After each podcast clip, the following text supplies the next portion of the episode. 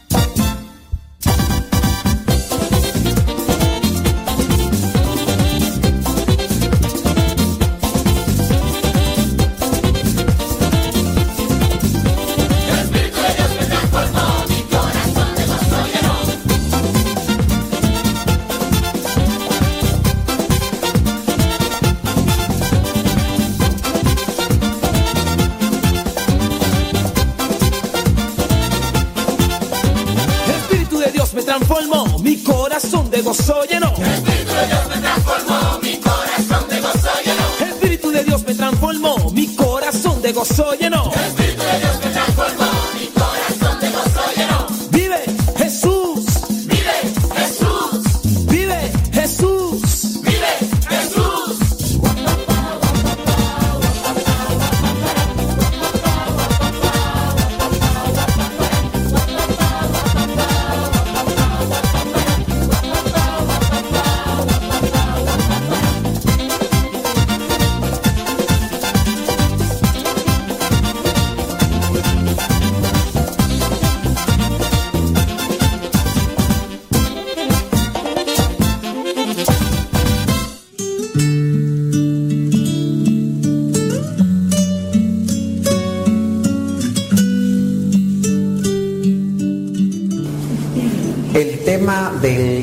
Diálogo eh, es un tema que a todos nos puede beneficiar, pero para que sea productivo el diálogo y efectivo, productivo y efectivo, debo de colocar siempre un buen fundamento, una buena base en el diálogo. El diálogo no nos lleva a lo bueno, no nos lleva a lo correcto, no nos lleva a las soluciones cuando en el diálogo hace falta humildad. Si no hay humildad, no se va a construir nada bueno. Eh, hay que analizar entonces qué tan humildes somos. Y si no somos humildes, porque ciertamente a todos nos falta la humildad. Quien diga que yo soy el más humilde de todos, pues ya perdió lo poquito que tenía, ¿verdad? Entonces, eh, a todos nos hace falta humildad. No es un estado permanente de humildad en nuestras vidas. No es así como que feos. Estamos feos siempre. No es algo que se va a quedar, aunque te hagas cirugía. Te das feo de todas maneras, más la máscara, al rato se te cae la cirugía y va a salir la verdad, ¿no? La, la humildad no es una situación permanente. Esta persona es muy humilde. No, es una persona que todos los días trabaja y trabaja en la humildad. La humildad es el resultado de un trabajo interior. Y el trabajo interior pues hay que buscarlo principalmente con Dios. Es humilde aquel que tiene una relación humilde. Es muy difícil, muy difícil encontrar una persona humilde que no tenga una relación con Dios. Como para decir, este es bien humilde pero es ateo. Pues quién sabe, ¿verdad? A lo mejor no le quiere llamar Dios, pero a lo mejor le llama de otra forma, pero tiene una conexión espiritual con el Creador y eh, en base a eso trabaja en su humildad. Porque ¿qué es lo contrario a la humildad, criaturas? La soberbia. ¿Y qué es la soberbia? Sentirse más, creerse más, ¿verdad? En el sentirme, en el creerme, opaco, humillo, controlo, eh, impongo. Y para eso de humillar, tanto del lado de la mujer, tanto del lado del hombre, dependiendo con quién estamos o con a quién tenemos al frente. Puedo yo ser bien soberbio con el que se deja o con a quien puedo controlar. con el que tú sabes que no lo puedes dominar, ahí sí no, ¿eh? ¿Por qué te le pones a este igual que a mí? Es que lo otro se me gana. Pues sí, ¿verdad? Convenenciero. Entonces, para que podamos llegar a cosas buenas en el diálogo, ¿qué se necesita, dijimos? Humildad. ¿Y dónde se va a encontrar la humildad? Con Dios. Entonces, si no nos acercamos a Dios, ¿y qué es acercarse a Dios? No solamente es acercarse a, a cuestiones de iglesia en actividad, porque igual a lo mejor ustedes pueden decir, mira, el Padre es bien soberbio, y eso que se llama modesto. No le hace honor a su nombre. Se llama modesto y es bien soberbio. ¿Qué es eso? Pues no. Entonces, pues, ¿para qué decimos, verdad? Entonces también, no solamente el ser o tener una vocación o una profesión da la humildad, o no ponerme algo es humildad. Oh, mira, el coordinador de los matrimonios, y eso que está ahí es bien soberbio. No estar en un lugar, no ponerme algo, me da humildad. La humildad es algo que se trabaja en el interior, esté o sea lo que sea. Si es muy rico puede ser muy humilde o si es muy pobre puede ser muy humilde. La pobreza no da humildad. A veces nosotros tenemos una manera mmm, quizá desubicada de definir. Es que viene de una familia muy humilde. ¿A qué te refieres? Ah, es que son bien pobres. Bueno, pobres, yo conozco algunos que son bien soberbios, creídos, son personas orgullosas y a veces no tienen ni vidrios la ventana de su casa. Ah, pero cuando salen se creen como los pavos reales. Entonces, no hay que pensar ni hay que poner en sintonía de que la pobreza material es sinónimo o un calificativo de humildad. La humildad es una actitud interior. Voy a esforzarme en no sentirme mejor, en no pisotear, no imponer, no humillar, no aplastar, no ridiculizar, no ofender a los demás. Y ahí yo creo que todos tenemos que trabajar. El esposo a lo mejor es soberbio con su esposa, con sus hijos, con los que son menos que él, pero pues ahí tenemos que, trabajar en esta cuestión. Eh, entonces, para lo del diálogo, el Salmo número uno nos establece algunos puntos sobre el diálogo. Dice, feliz el hombre que no sigue el consejo de los malvados. Eh, los consejos es una forma de diálogo. Yo me pongo a platicar con alguien y me da consejos y tenemos un diálogo. Oye, ¿qué me puedes decir esto? No, mira, haz, hazle así, hazle acá. ¿no? Entonces hay que también analizar nuestro diálogo con quién lo tenemos regularmente, porque muchas veces nosotros somos de lo que nos nutrimos o de lo que recibimos en el diálogo, cuando tenemos diálogo, aquí hay una comunicación. ¿Con quién te comunicas tú regularmente? De, con, de quién recibes palabras o con quién intercambias palabras, tu diálogo. Feliz el hombre que no sigue el consejo de los malvados, no le hagas caso. Ah, tú también no te dejes, no seas mensa. Tú también págale con la misma moneda, pues, ay, tan taruga tú. Y ay, le pagan con la misma moneda, ¿no? El otro está mal y al rato tú terminas peor. Feliz la persona que no sigue los consejos de los malvados, ni va por el camino de los pecadores, ni hace causa común con los que se burlan de Dios, sino que pone su amor en la ley del Señor y en ella medita noche y día. Meditar, ¿qué es meditar? Es también un diálogo con Dios. Yo voy a meditar con Dios, es voy a dialogar con Dios pongo a meditar en la mañana la palabra de Dios. ¿Qué me quiere decir Dios con esto? Trato de mirar yo el pasaje bíblico, trato de encontrar yo eh, quizá el personaje, aquí lo que me está diciendo Dios a mí. En este caso, yo tengo entonces un diálogo interno con el Creador. Trato de tener un diálogo con, con Dios Todopoderoso. Entonces es, yo le digo y después también guardo silencio para que escuchar lo que Él me dice. ¿Qué me dice, Señor?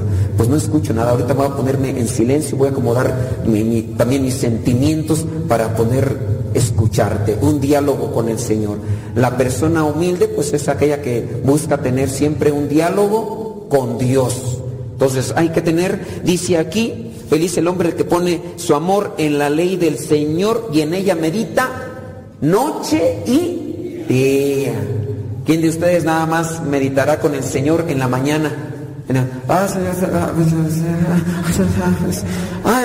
se me está haciendo tarde, corren para allá y corren para acá y durante todo el día ni se acuerdan de Dios. Ya nada más se acuerdan de Dios cuando el taxista se va por otra ruta. Ay, Señor, que no se vaya O ya nomás cuando se suben unas personas ahí que se les ve caras de malandros. Ay, Señor, que no sean los que roban las carteras. Ya no las carteras, ya puros celulares piden. Entonces ya ahí sí se acuerdan de Dios, ¿verdad? Nomás. Y ya en la noche ya, no, ay, estoy bien cansado. Ay, tú ya sabes lo que te... Pues no, hay que, el diálogo, día y noche, día y noche. Ustedes, pienso yo, que se casaron porque entablaron un diálogo con su pareja, pienso yo, pienso yo. Se miraron y que dijeron, quiero. Mm. Oh. Y después, ¿qué empezó? La miradita, ¿no? Una miradita, una miradita. ¿No saben esa canción? Entonces empezó la miradita. Y ese es un diálogo, o sea, es un conectarse, ¿no? Y luego, ¿qué empezó? Hola. Y a la otra, Oli. Ay, ya sé. Ella también empezó también el otro. Y ya empezó el diálogo, ¿no? ¿Cómo te llamas? Ya sabían cómo se llaman, pues ya llegaron ahí, empezó el diálogo, el intercambio. Ah, este, ¿a poco a ti te gusta Bronco? Bronco. ¡Ah! Lupillo, pero si no, me sé las canciones de él, tengo hasta los discos, autografías. ¿A poco no me digas?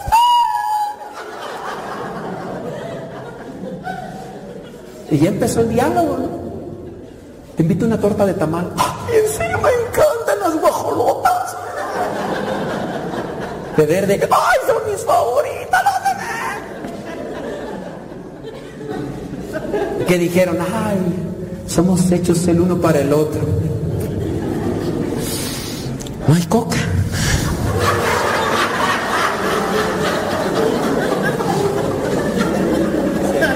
Bien, está bien. ¿En qué estamos? El diálogo, criaturas. Y empezaron el diálogo, intercambiaron qué cosas que conectaron. Y a, lo mejor, si fueron sinceros, ay, bien obediente conmigo, ¿verdad? Algo quiere, algo quiere. Así vienes de ser con Dios de obediente. Eso. Así le vas a obedecer a Dios. La señora, échele padre, échele, échele. ¿En qué estamos? El diálogo, el diálogo, el diálogo. De uno para el otro. Casi están despiertos. ¿eh? Entonces, la cuestión es intercambiar el diálogo cuando se pierde el diálogo, se pierde la conexión. Y si se pierde la conexión, se pierde el interés. Y si se pierde el interés, se pierde el amor. ¿Y qué pasa cuando ya no hay amor? Se enfría todo. ¿Por qué discutes? ¿Por qué te gritas? ¿Por qué te peleas? Porque dejaste el diálogo. Y por eso es que me va bien mal, padre, no sé qué pasó. Yo sí sé qué pasó. Faltó diálogo. Y como no hubo diálogo, se enfrió todo.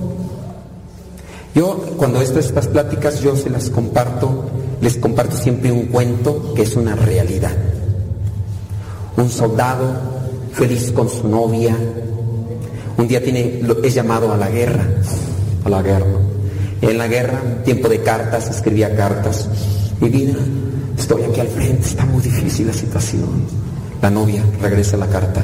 mi vida, aquí estoy haciendo oración por ti, que Dios te protege, te cuide. Y mi vida, gracias por esas palabras, me alientan. No más cuando regrese nos casamos. Mi vida, aquí te voy a esperar siempre. ¿Dónde he escuchado esas palabras? Esas palabras que me dices de esperarme siempre me motivan, el tiempo se me hace corto. Espero que ya pronto termine esto. Sí, mi vida, aquí te voy a esperar. Y así muchas cartas. Pero un día la carta de la novia ya no se devolvió tan pronto. Y pasaron meses. Y después el novio dice, mi vida, eh, eh, ¿pasa algo? Eh, ¿Hay alguna cuestión que por la cual no, o, a lo mejor detuvieron al cartero y no, mi vida es que, mira, hay muchas preocupaciones acá, hay actividades y se me había pasado el tiempo y no te puedo escribir. Y, y después esa otra carta ya no tardaron tres meses, tardó seis meses. Y el novio se preocupaba y mandaba y mandaba y mandaba cartas y pasaron nueve meses. Y llegaba otra carta, ¿qué está pasando? Y después pasó un año y medio y por fin llegó otra carta y la novia le decía, ¿sabes qué? Lo nuestro ya se enfrió ya, pues solamente hablo para decirte que, pues bueno, ya lo he pensado muy bien y, y pues yo creo que lo nuestro pues no puede ser así a la distancia y de esta manera y pues quién sabe si regreses. Entonces yo estoy pensando, pues ya mejor este, hacer, formalizar algo acá con, con alguien más y pues solamente hablo para decirte que pues hasta aquí termina nuestra relación. Y el otro, no me dejes así, por lo menos escríbeme una última carta. ¿Con quién te vas a casar? Con el cartero.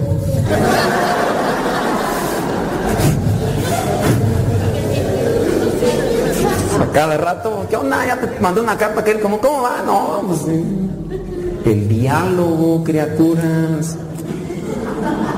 ¿No será que ustedes han dejado de hablar porque perdieron interés en ustedes mismos? y ahí hay muchas cosas que hay que trabajar. Vamos a ver algunas cuestiones sobre el diálogo para que pues tratemos de llevarnos algo concreto. Metas del diálogo. El objetivo de todo diálogo, toda comunicación debe ser amar y mejorar la relación. ¿Para qué platicamos? Pues ojalá, ¿verdad? Hay que, nuestros diálogos deben ser para mejorar. los diálogos superficiales no llevan a nada. ¿Cómo estás? Bien. ¿Cómo te? Bien. ¿Qué has hecho? Nada. O, esos diálogos, a mí me tocaba escuchar a veces algunos diálogos de personas cuando a veces vas en el transporte público y los ves, a esos que a veces ni platican, nomás están. se pasan las anginas, se las regresa. Y ¿Cuál es su diálogo de esos? ¿Me quieres? Te quiero. ¿Me quieres mucho? Te quiero mucho.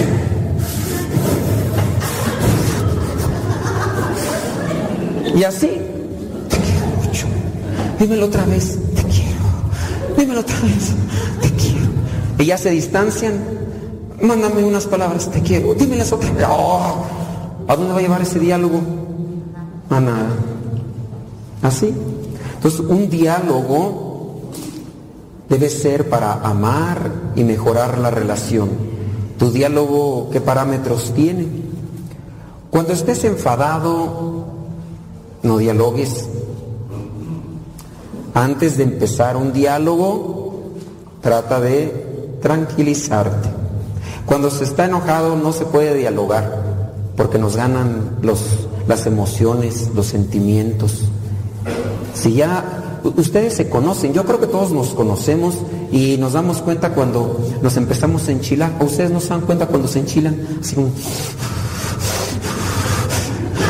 Así se les empieza ahí a levantar la, una vena, principalmente la vez la de acá, ¿no? o empieza ahí el tic nervioso. Ya, yo, todos nos damos cuenta, hay que controlarse y hay que saberse. Igual, este, si yo sé que me estoy enojando, Que a ver, ¿qué, les, qué, ¿qué puede ayudar para que no nos enojemos, para que nos controlemos? ¿Qué les ayuda a ustedes? Hay que conocerse y hay que tener esas cosas como herramientas de, como el extinguidor, ahí está el extinguidor para apagar el fuego. A lo mejor dicen, si eso me ayuda para que se calme el se lo doy en la cabeza y cállate. ¿Te calmas o te calmo, perro?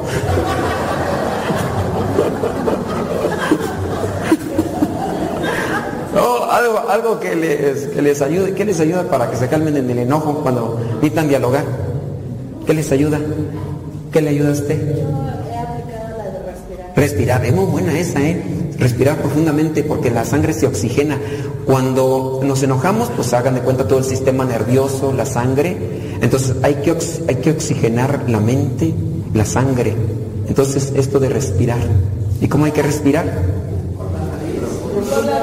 Por la nariz y después profundamente. Bueno, usted dice que respira, pero ¿sí le funciona al Señor? ¿Sí le funciona a ella o no? Usted se enoja. No respires, mendiga.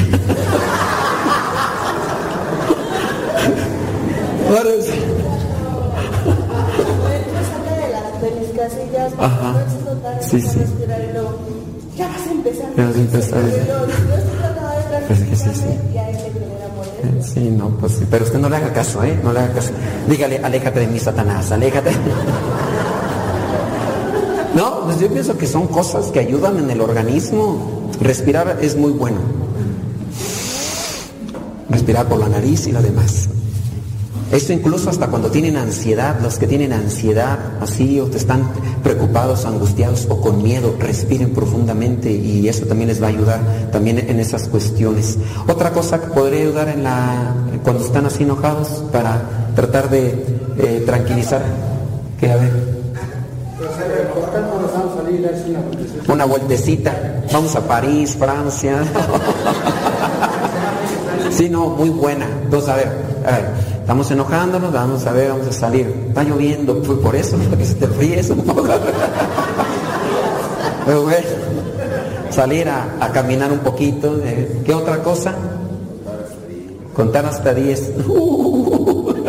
¿Les funciona todavía? A mí. Un millón. ¿Otra cosa? ¿Otra cosa para que se les calme lo enojado? Allá. Sí, en otra actividad. Bueno, sí, es tratar de enfocar, ¿verdad? Enfocar en otro, otra actividad u otra cosa, pero sí, también eso de canalizarnos en otra situación. Otra cosa que les puede ayudar para hacer una oración. Hacer una oración. La oración, bueno, la oración, miren, yo se los platico siempre cuando toco este tema. A mí me tocó estar en otro retiro y estaba un señor que estaba de otro país y el Señor pues, estaba hablando por teléfono con su esposa. El Señor le tocaba dar un tema y dentro del retiro le dijeron, échanos la mano con otro. Y entonces el Señor dijo, y es que mis apuntes los tengo en mi computadora y tengo que hablarle a mi esposa que está en la casa allá, entonces le voy a hablar, ¿no? Y entonces empezó allí, no, que mira, que, que búscale bien. ¿Hágalas qué? ¿Cómo no? Ahí está. Es que tú no pones atención a que te estoy diciendo. Y yo allí. Y yo empecé como los minions, pelea, pelea, pelea, pelea. Y ya cuando se estaba poniendo así ya bueno el asunto, el Señor dijo, espérate, vamos a orar. Dije, ah, ya. Yo quería que siguieran. Y el Señor de veras pues lo tenía así cerquita, así. Entonces empezó, Padre nuestro que estás en el cielo. dije, ay, ya, entonces ya nos va a poner bueno esto. Y se levantaron un Padre Nuestro, una María y un Gloria. Y, y crearon, ¿no? La situación se estableció y ya, perdóname, no, perdóname tú, no, perdóname. Te dije, ay, ya, ridículos, ya, síganle con lo que... Yo quería, asunto, no, la oración. Tómenlo en cuenta para que no se deje llevar por el enojo, porque el enojo interrumpe el diálogo y si se interrumpe el diálogo se bloquea la solución. Cuando estamos enojados o tenemos una discusión, lo que necesitamos son soluciones y para llegar a las soluciones necesitamos dialogar, pero necesitamos también no dejar que el enojo nos domine. Enójate pero no peques, dice San Pablo. Controla tu enojo y podrás controlar tu situación, tu relación y podrás encontrar entonces lo que te va a ayudar o te va a servir para ese momento. Entonces ahí ya tienen algunos tips, ya. ¿Qué más otras cosas para el enojo? En ocasiones, ¿verdad? Un abrazo. Un abrazo. Y usted, suéltame, suéltame. Sí. Manifestar cariño. Sí. El abrazo. ¿Y ella sí se deja? ¿Sí? ¡Eh, golosilla! Muestras de cariño. Sí, pero ya hay algunos de ustedes que ya están medios viejillos, ya medios amargados, espérenme, y que ya no se quieren abrazar. Yo ayer quería ver la situación ahí en la noche y apagaron la. Dije, ay, ya no me dejaron ver bien el espectáculo. En una ocasión también en una dinámica así de retiro, les dijeron, a ver, agárrense las manos y véanse a la cara. Y estaban las señoras así, la señora y el señor volteando así para atrás, como si fuera a venir alguien por la espalda. Mírense a los ojos. Y los señores. Después dense un abrazo y no se dieron un abrazo. Uh, después dijeron, dense un beso menos. Yo dije, no, estos viejillos pachuches. ¿Qué me iba a decir usted? Otra cosa. De, era. Sí, señor. Sí, está diciendo la verdad. No puedo decir nada, dice ahorita. Bueno, era más enojona, ¿verdad? Sí. Ok. ¿Qué le ha ayudado? eh, meditar, Meditar. Meditar. Eh, Sí, es, es reconsiderar las cosas. Qué bueno. Sí, eso, meditar es orar con Dios. Meditar. Sí, no digo que no se enoje en el sentido, pero digamos que ya no nos dejamos llevar por el enojo, ya no nos dejamos dominar por el enojo, ya no hacemos el pancho que hacíamos antes, hacíamos el teatrito que hacíamos antes. Entonces yo digo, se los dejamos ahí como recomendación, el que quiere agarrarlos, ¿verdad? El que quiera agarrarlos, ahí les va a servir. Acuérdense, entonces uno de los puntos pues es siempre es de amar y mejorar la relación. Cuando estés enfadado, entonces respira profundamente, haz oración, abraza, abrázame muy fuerte, amor, no me- Este, ¿cuál fue la otra? Meditar, a salir a pasear, respirar, échenle allí, pues ahí, lo que pueda servir. El diálogo en el matrimonio es una herramienta esencial para una relación saludable y feliz. El diálogo te puede ayudar pues para que establezcas lo bueno, lo, lo que es constructivo, lo positivo. El diálogo permite a la pareja comunicar sus necesidades y deseos, preocupaciones y emociones de manera clara y efectiva. Para saber comunicar es preciso preguntar y escuchar. Si no se sabe escuchar, no se sabrá dialogar. Entonces, para saber dialogar hay que saber preguntar y saber escuchar. Hay veces que no se hacen las preguntas bien. Y por eso yo a veces por ejemplo, estoy en el programa de radio y me hacen preguntas y yo me digo, y ya empiezo ya a recibir los mensajes de los intérpretes. Padre, yo creo que tú crees, pero eso a lo mejor no es. Padre, yo creo, ya, intérpretes, no estoy pidiendo la ayuda de las ouijas, ahorita espérense. Sí, a ver, vamos a preguntarle al que está haciendo la pregunta, ¿qué me quiere decir con eso? Porque si ni ella misma se entiende, ¿a dónde vamos? Primero hay que saber qué es lo que queremos para saber preguntar. Después, saber escuchar. ¿Quién es el que más escucha? Quedarse callado no es escuchar, ¿eh? Escuchar es reflexionar lo que me dicen. Porque nada más yo te oigo, pero no lo reflexiono, no, no lo medito. Oigo muchas cosas que me dicen, pero no me pongo a pensarlas. No, escuchar es ponerse a pensar en lo que me dicen. Ahorita ustedes pueden estar escuchando y pueden decir, no, padre, yo creo que no. Está bien, o sea, están escuchando. A lo mejor igual al rato les pregunto y no se acuerdan, entonces nada más me oyeron y ya no quedó nada. Entonces, saber escuchar, saber preguntar. También dice, para tener un diálogo efectivo en el matrimonio es importante que ambas partes estén dispuestas a encontrar soluciones, dispuestas, porque pues vamos a dialogar, pero Yo lo que quiero es que se haga como yo digo. Yo lo que quiero es que se haga como yo pienso. Entonces ahí ya no hay diálogo. Ahí entonces ya es una solamente quieres tú imponer. Es importante que se comunique de manera respetuosa. Hay que tener respeto, de manera constructiva. Para poder dialogar hay que evitar culpar. Es que tú tienes la culpa, es que tú siempre, es que tú no culpabilices a la otra persona. Asume lo que te toca, pon lo que te toca para que puedan llegar a una solución. Para poder dialogar hay que evitar, evitar atacar. Es que tú siempre igual con tu mamá, y tú eres igual que tu mamá y eres el otro, y tú también eres igual que tu papá, todos son iguales, con tus hermanos son iguales. No ataques, quizá es verdad, pero no le digas. No ataques.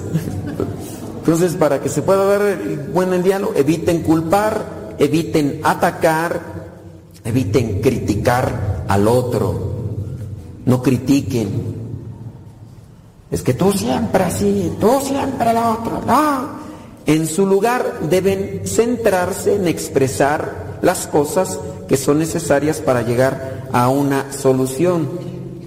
Es importante también elegir el momento, elegir el momento para dialogar. ¿Qué tema van a hablar? ¿De qué es un tema espinoso, un tema difícil, un tema complicado?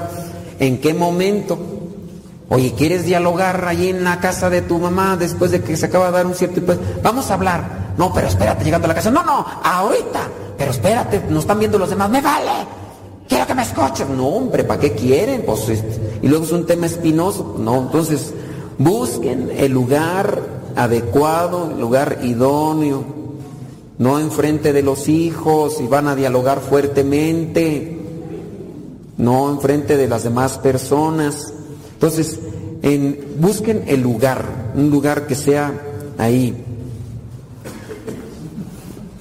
¿Dónde más? Mm. Evitar entonces discutir temas delicados cuando los dos estén cansados, estresados o distraídos. No tocar esos temas si, si hay mucha, a menos de que sea algo realmente urgente. Evitar discutir temas delicados de esa manera. Entonces, el objetivo de un diálogo, un diálogo, llegar a un compromiso o solución. El diálogo es fundamental en el matrimonio para construir una relación saludable. La comunicación efectiva, la escucha activa y la disposición a comprometerse con aspectos claves del diálogo en el matrimonio. ¿Para qué sirve el diálogo? Fortalecer la comunicación. El diálogo es una forma de comunicación hablar, escuchar para establecer cierto tipo de cosas. Se va a hacer esto, no se va a hacer esto, cuando suceda esto, vamos a hacer esto, cuando lo demás, establecer parámetros, tratar de construir cierto tipo de organización con relación a nuestras vidas. Cuando te enojes, cuando me enoje, vamos a hacer esto. Entonces, el primero, fortalecer la comunicación. El diálogo ayuda para fomentar la confianza. ¿A dónde fuiste? ¿Por ahí? ¿A dónde? ¿Qué te importa? Soy tu esposa y a poco te tengo que decir todo. No todo, pero te fuiste hace tres días.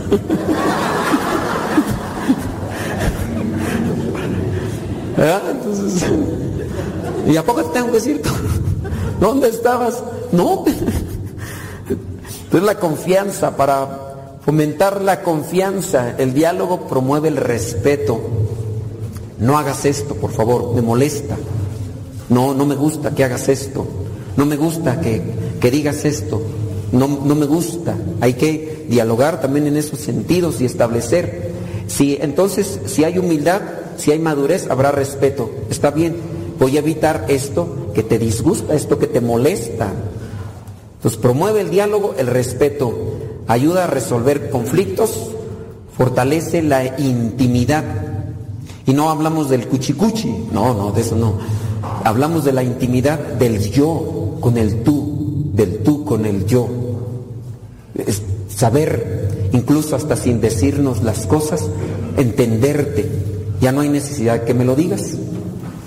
Lo percibo, lo siento. Cuando ya hay una buena intimidad, ya las palabras muchas veces no son necesarias. Sobran. ¿Por qué no dijiste nada? Es que me di cuenta cómo estabas. Me esperé. ¿Para qué te, para qué te hago presión? Habrá gente, ¿verdad?, que le va a buscar más ruido a chicharrón, que se da cuenta y porque se da cuenta para que se te quite, ay, te va. Si ya sabías cómo estaba, pues para que tú sientas lo que yo siento. no, eso no está bien. Entonces, si hay una intimidad, ya se sabe muchas cosas. El diálogo es una, entonces una herramienta esencial para construir y mantener una relación saludable y satisfactoria. Ahí van unos consejitos. Escucha activamente, presta atención a lo que tu cónyuge está diciendo. Miren, escucha activamente. Yo a veces cuando me pongo a confesar, yo trato de inclinarme hacia el frente. Trato, no, no los, no, regularmente no me gusta mirarlos a la cara porque también feos.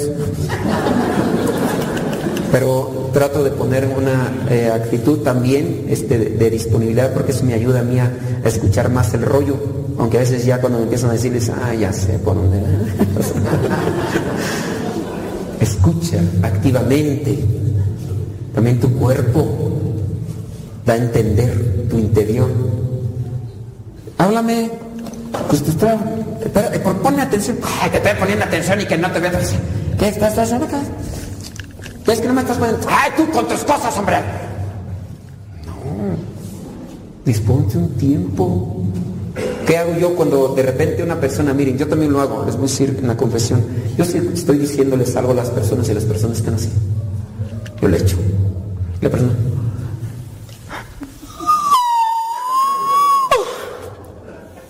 Y ahí, ¿para qué le echo perlas a los puercos?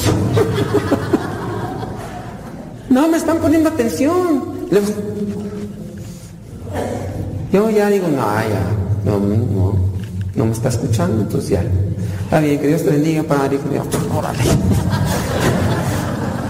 ¿Para qué?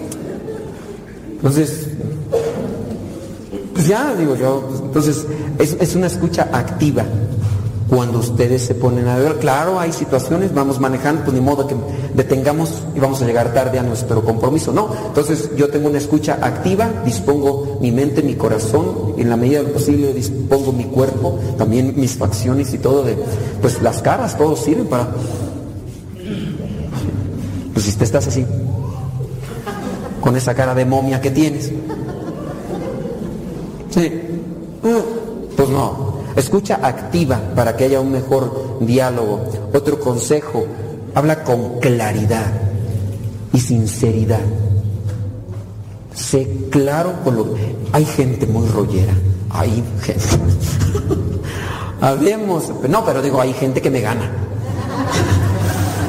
Yo soy rollero, pero hay veces que alguien, no sé, para quitar esos vasos, este, oye Álvaro, es que estaba pensando, hay cosas pues que uno a veces no quisiera decir, o sea, porque luego hay la gente que se molesta y tú sabes, uno a veces quiere evitar un poquito y, pues bueno, yo miré pues que estabas tú ahí pues y estabas estorbando pues algo va y yo dije, ¿a quién le digo? ¿Quién Y después de media hora, y no sé si podrías quitar esos vasos de ahí porque esos están estorbando para allá.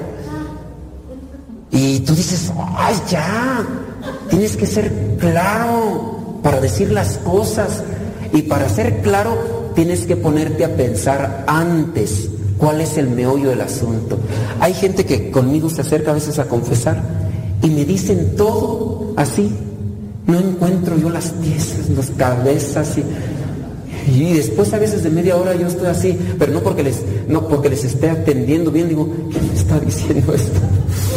A veces por eso saco mi rosario, ayúdame Señor. Hay gente, veras, yo digo, ay, pues por eso está mal su vida, no se sabe explicar. Que no se sabe explicar, no sabe vivir. Yo entiendo, pues es que hay veces que vivimos así, la, al y se va y sin pensar las cosas. Ya es que yo soy bien claridosa. Eres imprudente, no eres claridosa. piénsale las cosas bien. Entonces, hablar con claridad y sinceridad. Hay que hablar con claridad, decir bien las cosas como son y todo lo demás para que se puedan acomodar. La sinceridad. Para ser sinceros se necesita ser valientes. No hay valentía. Y para ser también eh, eh, sinceros necesita madurez. Entonces hay que trabajar también en la madurez para ser claros y para que podamos ser sinceros. Esta persona fue mm, infiel, no fue sincero, no es madura esa persona. Pero ya está bien viejo. Pues sí, pero la edad no te da la madurez. ¿Qué da la madurez, criaturas? La madurez, madurez integral, no la madurez de viejo, sí. ¿Qué puede dar la madurez? A ver, les doy media hora para que lo piensen. ¿Qué da la madurez? ¿Qué es lo que hace? La experiencia. La experiencia. Miren, es que, bueno, bueno, ahí, ahí me voy a, a tener, espérenme, manito. La experiencia o los fracasos. Hay gente que ha fracasado toda su vida y es bien inmadura.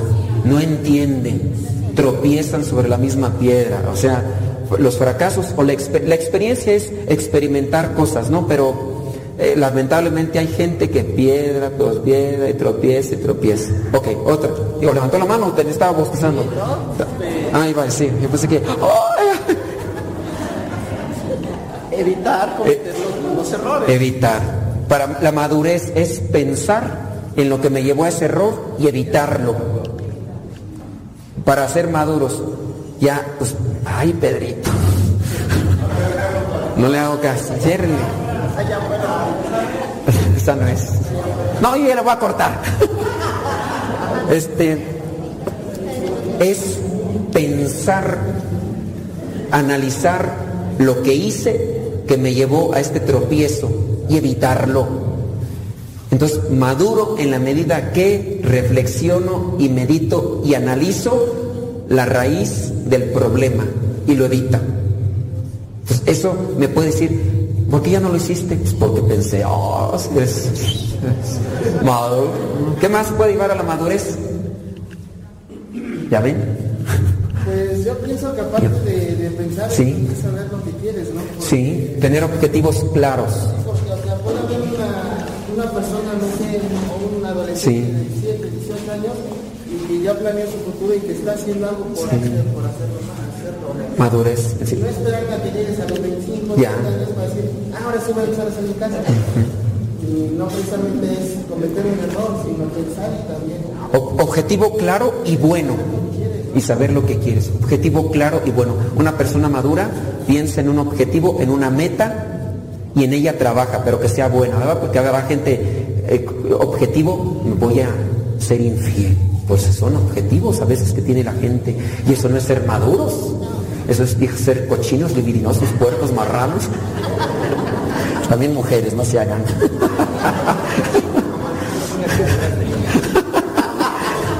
Bueno, entonces sí, tener metas claras hacia dónde quieres ir. ¿A dónde quieren ir ustedes como matrimonio? Eso puede ser, tengo una orientación muy bien, ya tienes la meta clara, pero también entonces sé dónde quiero ir, pero también la madurez tendría que ser buscar qué me ayuda para llegar a esa meta, ¿verdad?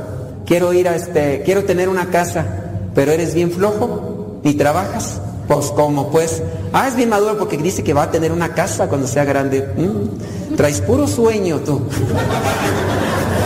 Trabájale, trabájale, ¿en qué vas a ahorrar? No tomes refresco, no tomes refresco, ahórrate lo del refresco, no fumes, ahórrate lo de los cigarros, no andes ahí y, y ve buscando las cosas que te van a ayudar. Eso también te puede ayudar a ser maduro. ¿Qué otra cosa te puede ayudar a ser maduro?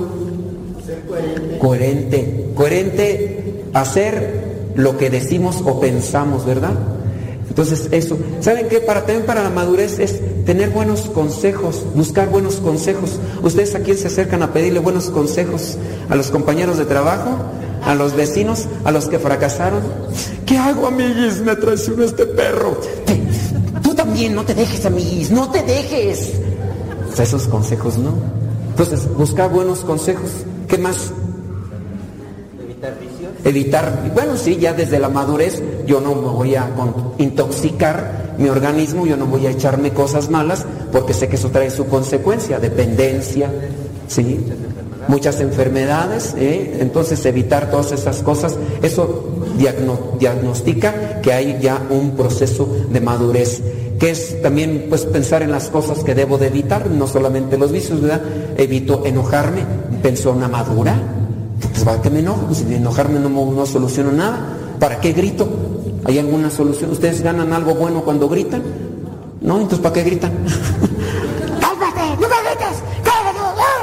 Entonces no, hay que ver las cosas que nos pueden ayudar y las que no. Entonces esa cuestión, hablar con claridad y sinceridad, evitar la crítica y el ataque personal que ya lo habíamos mencionado antes. Usa el yo en lugar del tú cuando dialogues y vayas a presentar las cosas. Porque somos de los que, es que tú siempre, es que tú lo otro, es que tú lo otro, es que tú nunca, es que tú... Ah, ¿Y tú? ¿Vendes piñas o qué? Burro hablando de orejas. ¿No te mordiste la lengua? Porque tú también, pues ni que... Tú no eres la divina garza envuelta en huevo. No, o sea... Pero sí hay veces que nada más tú, tú, tú y, y tú. ¿Serás acaso tú? Ah, tú. Perdón, me, des- me descuidé. Otra, otra. Bus- busquen soluciones. En, el diálogo, cuando hay una cosa así, hay que buscar soluciones. Bueno, ¿y qué quieres? Pues no sé. Ahí está la cosa. Entonces, ¿para qué? Te presenta solución. O sea, ¿qué hacemos? Pues no sé. Pues así no vamos a llegar a nada. Reclamas, reprochas, criticas. Y bueno, ¿y qué hacemos? Pues no sé, pues tú.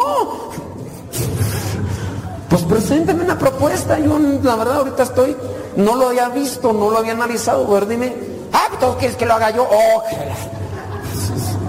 si me vas a criticar, preséntame una solución, pero que sea viable, que sea honesta, que sea correcta. Y si esa situación, pregúntenle a alguien que sea imparcial, que les dé una opinión objetivamente, porque es nada más. Entonces, soluciones. ¿Qué más? Eh, tengan paciencia y empatía. Pónganse en los zapatos del otro. ¿Aquí no hacen esa dinámica? ¿Ya la hicieron? ¿Y qué tal? Con razón traen las patas chuecas. ¿La hicieron ayer? ¿Ayer? Ah, por eso no podían bailar bien. ¿no? Dije, es- era como salsa, ¿no? Y estaban bailando como duranguense. Porque se pusieron los zapatos del otro. Empatía, pónganse en lugar del otro. Es mujer. No para hacer menos. Tiene otra psicología diferente. Tiene otra visión diferente. Es mujer. Empatía. Es hombre. Por eso es cochino, puerco. Dejado, ciego, es hombre. ¿Qué no ves? No, no vemos. Empatía. Es natural. Oh, que- Pero Ni queda, ni queda te va a hacer caso, Pedrito. Que te haga caso tu señora. Yo soy aquí el padre. Empatía, paciencia. ¿La paciencia dónde se agarra? Con Dios. Con Dios. Pero no quieran que Dios se los haga todo. Hay que trabajarlo. Dame, Señor, dame, dame paciencia en la oración, todo, para que tengan, miren, en la medida en que la persona se acerca más al sacramento, el sacramento es Dios. Y recibes el sacramento y, entra Dios en ti. Y la persona que más recibe el sacramento puede tener más claro. El, el- el sacramento es como, como una fuerza, como una semilla que hay que trabajarla. Y después, poco a poco, la persona va siendo paciente. La persona que trabaja en su interior, meditando, orando, recibiendo los sacramentos, haciendo un buen examen de conciencia, cuando se confiesan bien ustedes, están recibiendo la gracia de Dios y eso les ayuda para ser más ecuánimes, más congruentes, más pacientes. No, tengo que controlarme, respiro profundamente, vamos a pasear por la oración, entonces paciencia, dediquen tiempo para entonces para ustedes, saquen de su interior para las cosas malas. Sáquenlas, no las guarden.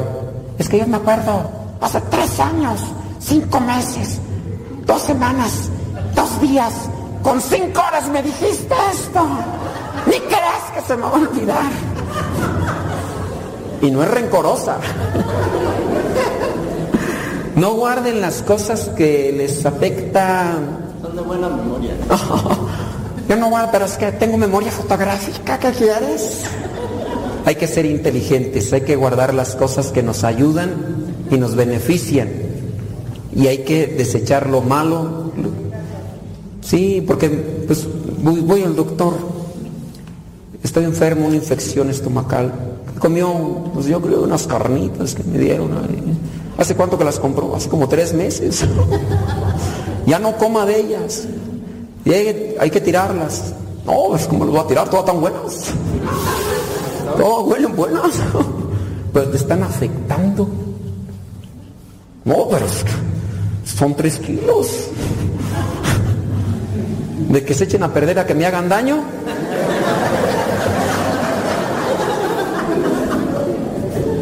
Así están algunos de ustedes. Sabes lo que te está haciendo daño, sabes lo que te perjudica y mira, lo guardas y lo guardas. Es como pues quieren solucionar sus cosas. Entonces no guarden rencores, no guarden cosas malas en su, en su interior. Y, y toda su vida lo ha confesado. Oye, ese padre.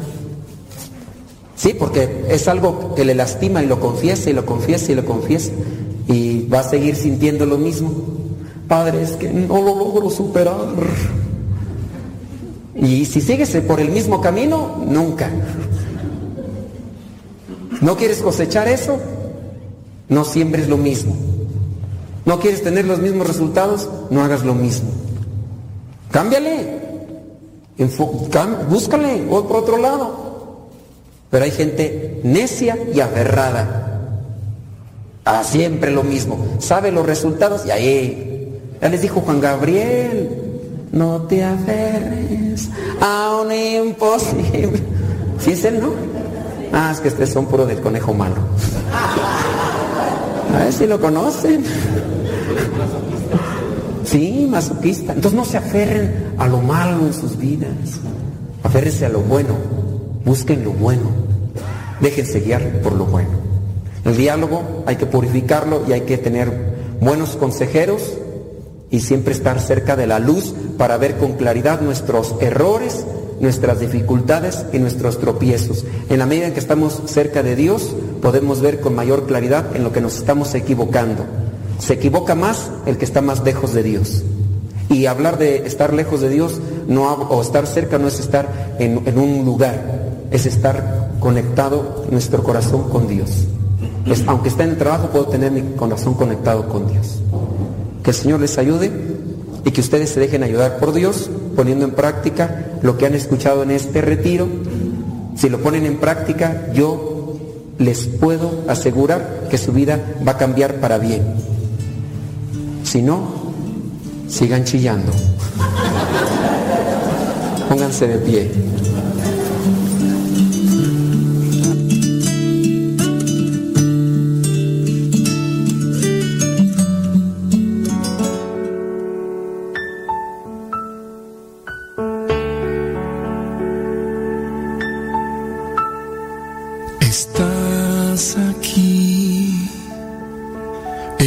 Tan real, te puedo sentir.